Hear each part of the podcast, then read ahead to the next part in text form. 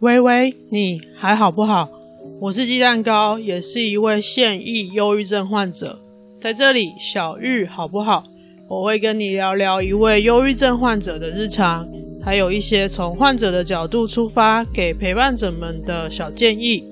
不论是你身边有被小玉乱入的人，让你手足无措，或者生病的就是你本人，希望这些经验分享能够对你有些帮助。这次是 Podcaster 端午综合接力串联活动特辑。端午节这天你会做什么嘞？吃粽子、看龙舟赛，这应该是最多人会做的事情吧？这两件事情都跟一位很忧郁的先生有关，就是屈子，也就是大家很熟悉的屈原屈先生。当时他因为对于楚国的政治改革有很多的期待，但是当时的楚王并不接受他的意见，他对国家的很多期待还有爱，最后变成了无止境的绝望，最后就跳进了汨罗江，也就引申出了后来。吃粽子、看龙舟赛的一个典故跟起源，我看过好几篇讨论古人八卦的文章，都说以后世的眼光来看，屈原屈先生呢，很有可能是一位忧郁症患者，就是从他的生平还有他写的文章来分析的。本来我这次是想要聊聊他的故事，因为在之前故宫博物馆展郑问的画作的时候，也有提到郑问最喜欢的战国时代的人物就是屈原，他也对屈原的故事做了一番很有趣的诠释，所以本来这一次是想要聊屈先生的故事。但是我在收集素材的过程当中，我发现了另一个很酷的，你可能也很熟悉的端午节故事。这个故事经过将近千年的演变，无数个说书人、作家、歌手、演员演绎了各种不同的版本。节目时间有限，所以我找了一个最精简的版本。这故事是这样子的：白素贞是千年修炼的白蛇，偷吃了蟾蜍精的仙丹之后，便修炼成神通广大的妖精。为了报答书生许仙前世的救命之恩，化为人形，想要报恩。后来遇到青蛇精小青，两个人就结伴生活。白素贞施展法力，巧施妙计，与许仙相识，并嫁给他。蟾蜍精转世成为了金山寺和尚法海，为了报复白素贞盗食仙丹，就说服许仙在端午这天让白素贞喝下雄黄酒。喝下雄黄酒后的白素贞便不得不现出原形。白蛇的模样，却将许仙给吓死。白素贞上天庭盗取仙草，想要把许仙救活。被救活后的许仙呢，就被法海骗到金山寺，而且把他软禁起来。白素贞就跟小青一起到金山寺，跟法海展开一场斗法，水漫金山寺，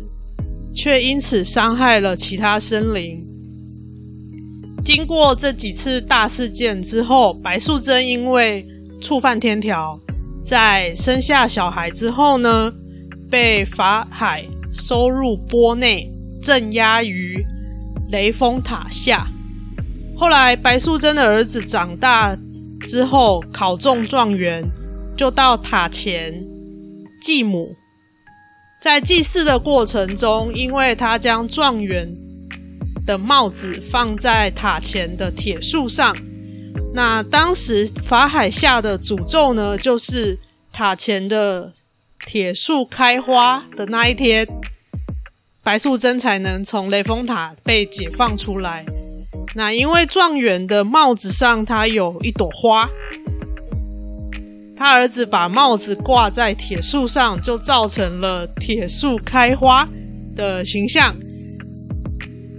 也就因此破除了诅咒，把母亲给救出来，全家团聚，是一个 happy ending 的故事。所以今天要讲的这个故事就是《白蛇传》。这个故事呢，经过了上千年的演变，除了情节不断的丰富之外，人物的性格也有逐渐的演变。我这次朗读的版本是梦花版前后《白蛇全传》的超精简大纲。为什么会这么说呢？是因为它演变到后来，这个我刚刚说的前后《白蛇全传》，它是一本。一共三十二回的章回小说，但大致上情节就是我刚刚讲的这样。如果有喜欢歌仔戏的朋友，你可能会知道台湾最有名的明华园戏剧团，他们以往常常在端午节前后这个时间演出《白蛇传》的歌仔戏露天表演。演到水淹金山寺的桥段呢，就会出动消防队的洒水车，全场这样子撒，还有吊钢丝的设计来演出那个斗法啊，还有白蛇跟青蛇得腾云驾雾的感觉。我有看过新闻，还有网络上的一些精华影片，非常酷，推荐大家去看看。不过今年可能因为疫情的关系，目前没有看到演出的消息，有点可惜。关于《白蛇传》这个故事千年来的演变，还有这一次朗读的内容，我是从一位国文老师的部落格文章取材的。原文网址我会放在 Show Notes 节目笔记里面，有兴趣的话，你可以去看看这篇文章，还蛮有趣的。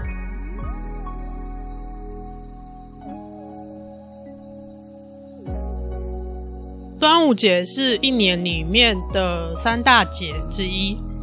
每逢这种大节日，都会有很长的连假，台铁啊、高铁、客运常常都要提早抢票，很多在外游子都会要回老家。自从我开始大休息的生活之后，因为我知道我的原生家庭是我很大的压力源。所以我还是维持自己一个人在台南住，没有搬回民主圣地发财市，真的是闹革命打死都不搬回去的那种。至于为什么原生家庭是我很大的压力源呢？这个议题牵涉到很多层面，还有很多很纠结的情绪在里面。我还在跟我的心理师持续的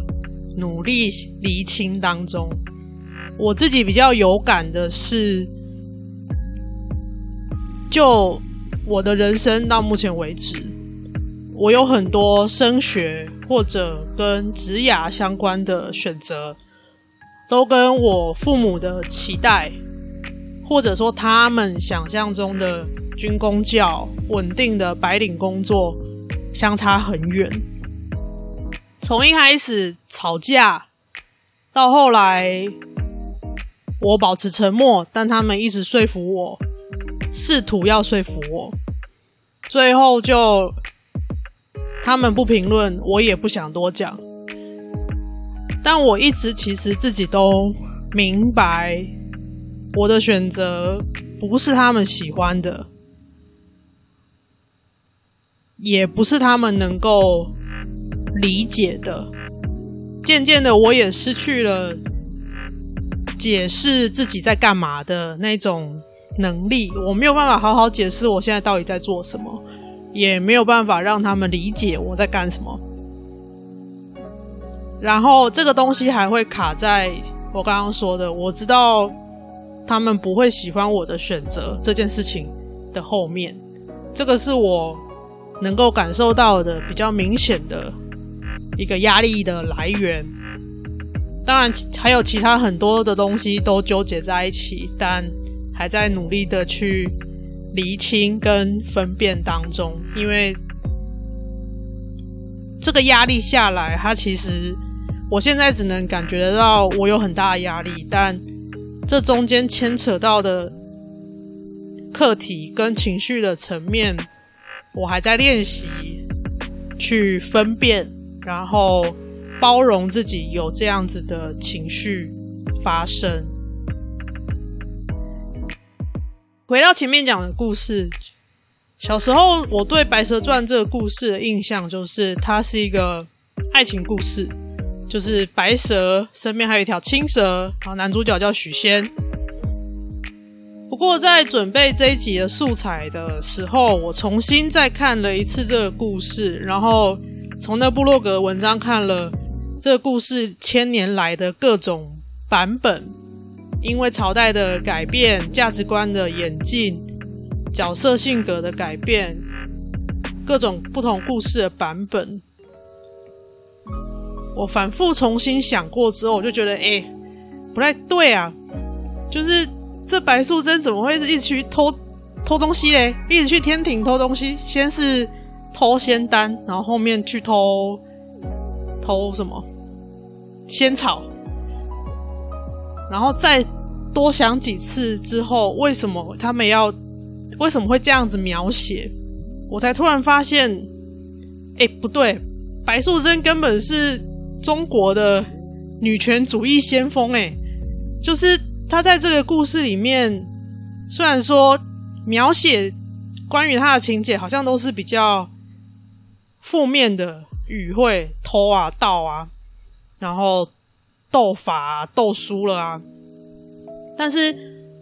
换个角度来看，他就是一直要追求自己想要的东西，所以他不惜触犯天条，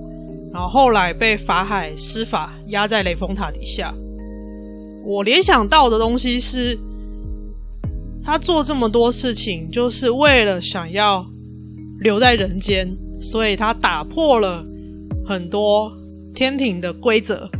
然后被最了解、最熟悉的对象，就是法海，施加了无法挣脱的压力，被压在雷峰塔底下。其实整个过程，所有的故事情节。他都非常有意识的在追求自己想要的东西。偷仙丹，他是想要有更强大的法力；后来盗取仙草，是为了要救活被自己的白蛇的原貌吓死的老公。这个老公也是当初他自己去追来的，用这么大力气维持他自己的婚姻跟家庭。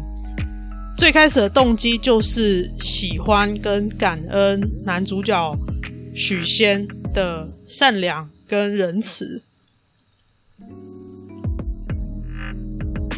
那一天晚上，我突然这样子转过来想了之后，我突然开始觉得很佩服白素贞这个角色，她对于感情跟人生的主动追求。危急时刻来临的时候，也很勇敢的承担代价，只是为了守护他所深爱的人间。因为最后水漫金山寺，荼毒生灵嘛，责任最后好像都是他在承担，但是他就担起来，小孩生下来之后，担起了这个荼毒生灵的罪责。然后被压在雷峰塔底下，让人间重新恢复和平。听起来是有一点悲伤，好像啊，有一点悲伤的故事。但这些东西都是在他追求自己想要的人生之后，他承担了这一些追求的背后伴随而来的压力。我记得我上一次回诊的时候，跟医生讨论到这件事情，因为他就关心我有没有回老家。我说我都没有。他问我说：“这样子是不是跟家人的关系变差？”就我刚刚提到的，我觉得我一直在试着想要过自己的生活，让我跟原生家庭心理上的距离，还有一些认知上的东西，距离越来越遥远。我没有办法让他们好好的了解我的状态，有的时候也会感觉到他们好像也不是有那么大的意愿想要了解，还是希望我成为他们想象中喜欢的那个样子，但我不想。所以到目前为止，我觉得对我个人来说，保持距离是对大家都好的方法。我也不会觉得这样子是家人之间的关系变差，反而是我回老家的那几次，我在家状态都超级差，可能躺在床上整整一两天都完全没有力气，完全下不了床的那种。我在台南可能状况还勉强 OK，有醒着的时候可以。写稿、看书、录录 Podcast，但是如果回了一趟发财市，反而我回台南之后，还要自己重新花很多天，花更多的力气，把自己重新再拉起来，才能尽量回到白天醒着、晚上休息的这个。作息的节律，可能我一个人住也习惯了，所以近期来讲也能够渐渐的跟症状和平相处。也就是说，在症状出现的时候，我可能硬撑的时间不会那么长，我就会放过自己。真的让自己干脆就好好休息。再者是很重要的一点，我对于症状出现这件事情，自责的情绪也少了很多。也就是说，当我因为不舒服需要休息的时候，脑袋里面那个我是废物，我超废，我怎么会没有办法专心多久就累了的这种自我怀疑、自我批判，我没我没有说它消失了，但至少它有比较小声一点了。我可以开始渐渐的跟这些症状。和平相处，我知道，好吧，那就累了，就去休息。但我今天如果在老家，我知道，虽然他们都会说你累了就可以休息，没有关系，但毕竟那个还是一个团体生活的环境，我会没有办法放过我自己。对我来说，总之就是各种。压力，然后会感觉得到他们的期待，会希望你好起来，会关心，但那样会让我觉得很受不了。所以，在追求自己想要的跟面对家里的期待有落差的时候，该怎么办呢？这一次的小玉好不好？我想要跟你说的是，其实没有人规定过节一定要回老家，也不是每一个家庭团聚过节的气氛都很愉快，真的不是每个家庭都可爱、整洁、美满又安康。如果回家过节让你压力山大，其实保持距离，也许才是对双方更友善的决定。不论这个距离是心理上的还是物理上的距离，就我个人的经验而言，在以照顾好自己的状态这个大前提之下，我觉得容许自己有一个不遵守别人给的规则，不照别人的期待活下去，容许自己有这样子的空间，才能够拥有足够让自己独立的余裕。也就是说，我们很多时候会把别人设的规则当做自己要遵守的规则，但其实真的没有人规定你一定要遵守那些规则。有的时候，那些规则可能只是包袱，徒增压力。所以，回答刚刚问的那个问题，在追求自己想要的人生之后，如果回家过节压力山大怎么办？就我个人，我就会觉得保持距离，我就会干脆不回去，或者回去的时候，我会让我自己的互动降到最低，没有接触就没有伤害，这个是我目前觉得。最适合我自己的方法，给你参考。鸡蛋糕温馨提醒：如果你心情低落，对所有事情失去兴趣，食欲不振，睡很少或睡很多，持续两周以上，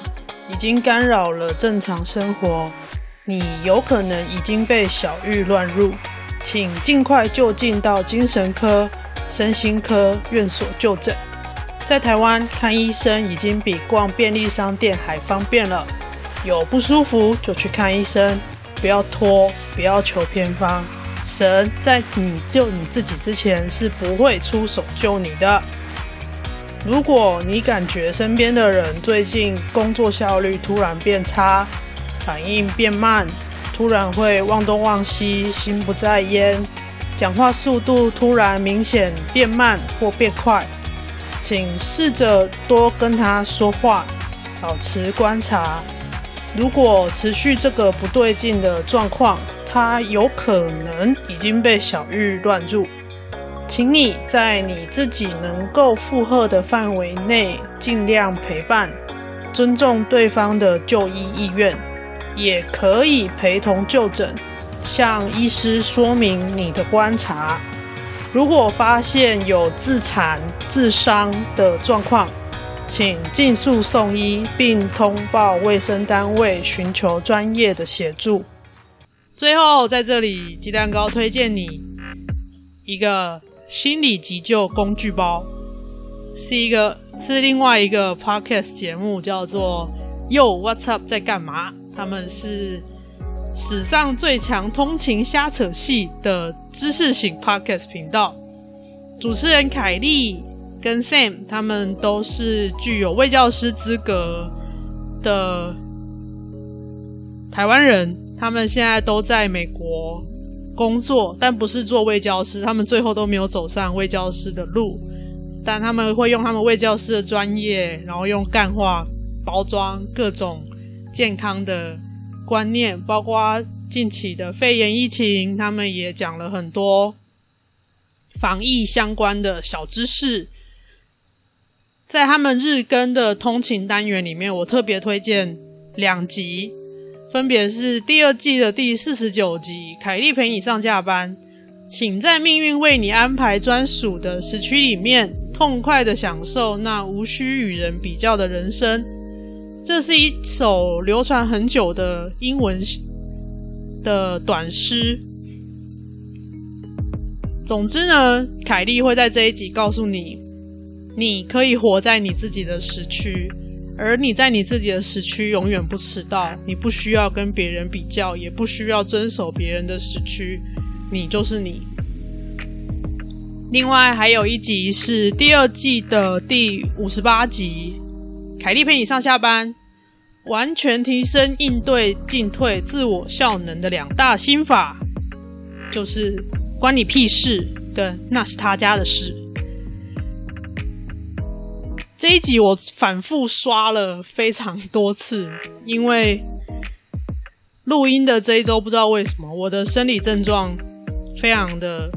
严重。就是持续非常多天都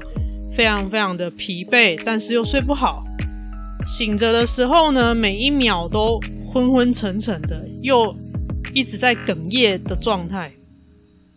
哽咽就是那个快要哭出来，但是哭不出来。然后那个酸酸的感觉呢，就一路从头顶到眼睛、鼻子，一路延伸到喉头，就跟真的跟阿妹唱的一样，想哭但是哭不出来。我也不知道到底发生了什么事让我这么难受，所以也根本没有一个一个引爆点可以让我真的哭出来，把它发泄掉就没事，也没有，我根本也哭不出来。不过 Kelly 的声音呢，在这一周真的把我撑住了，所以推荐给你。想要告诉你的是。跟你相处一辈子的人，只有你自己，没有别人了。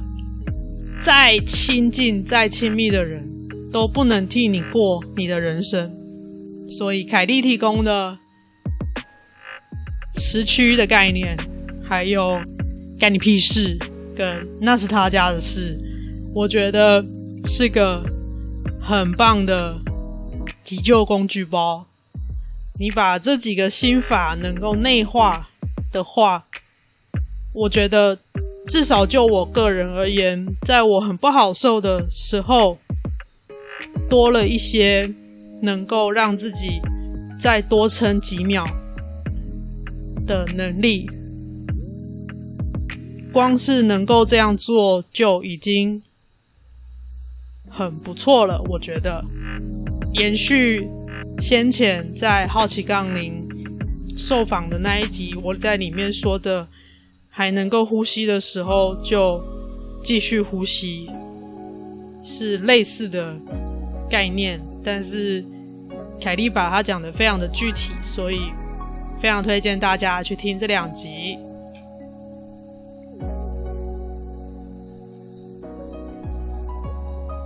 本次节目感谢社群学什么邀请参与 Podcast 的端午综合接力的串联活动。维维，你还好不好？的前一棒节目是五楼室友。这个节目呢，邀请你走进 Marks 跟一八八的房间，他们从生活、时事、感情到音乐，就像朋友。在你身边陪你聊聊天，他们两个大男生的声音很好听。我自己睡前有时候会听他们的节目入睡，所以有时候会开玩笑说他们是催眠系 podcaster。那么在这一次的特辑串联里面呢，他们要聊的是从绑粽子的方式聊到绳缚的入门。我看不是很懂，嗯，不过看起来是。大人世界的特殊游戏，所以嗯，想要了解这些特殊游戏玩法的人，可以去听听看他们这一集。再来，我的下一棒呢，会交给治疗师的便利贴。这个节目是由物理治疗师 Demi 跟职能治疗师佩莹，他们会跟你聊聊以治疗师的观点来看待很多的育儿知识，还有儿童发展相关的话题。虽然我是母胎单身，自己没有小孩，不过我听过他们的节目之后，有时候会有一种啊，原来我也是这样子长大的吗的感觉。虽然自己没有印象了，是不是这样子长大的？但他在在他们讨论儿童发展跟儿童心理的过程当中，也会去回想啊，原来小朋友是这样子长大的，会有蛮有收获的感觉。再来是，如果去玩朋友的小孩的时候。就可以更得心应手去跟小朋友互动，或者是我就会开始观察小朋友的发展是在他们节目里面的哪哪哪一哪一段提到的哦，他现在大概是到什么样的阶段？在这一次的特辑串联呢，他们设计了一系列要给小朋友的端午体验，用包粽子的活动来聊小朋友的手部操作跟使用剪刀这类的工具的相关的话题。有兴趣的人也可以去听听治疗师的便利贴。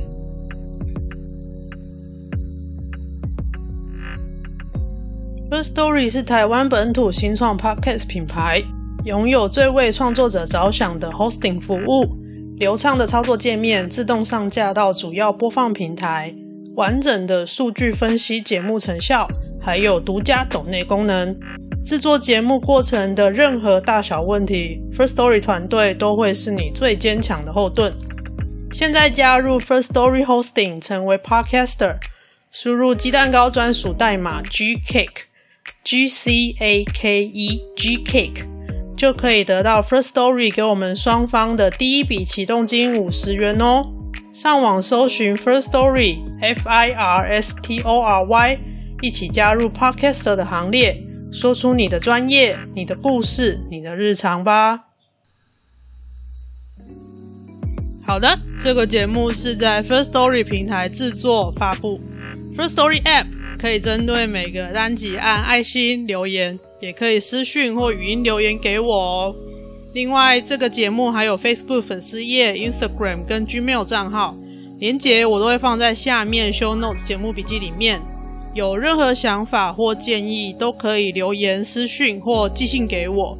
无论你在哪个平台收听，都欢迎留言打星，并分享给你的朋友。最后，很重要，抖内功能已经上线喽。Apple Pay、Google Pay 跟 Line Pay 都已经开通了，不用注册任何账号，也不用填写个人资料，一次五十块，一杯蜂蜜红茶的钱。如果你愿意，欢迎随喜更多杯。虽然不用填资料，不过如果你愿意留言给我的话，我会很开心的。抖内鸡蛋糕，让我未来有机会可以做出更好的 Podcast。我是电池坏掉人鸡蛋糕，小玉好不好？谢谢你的收听。喂喂，你还好不好？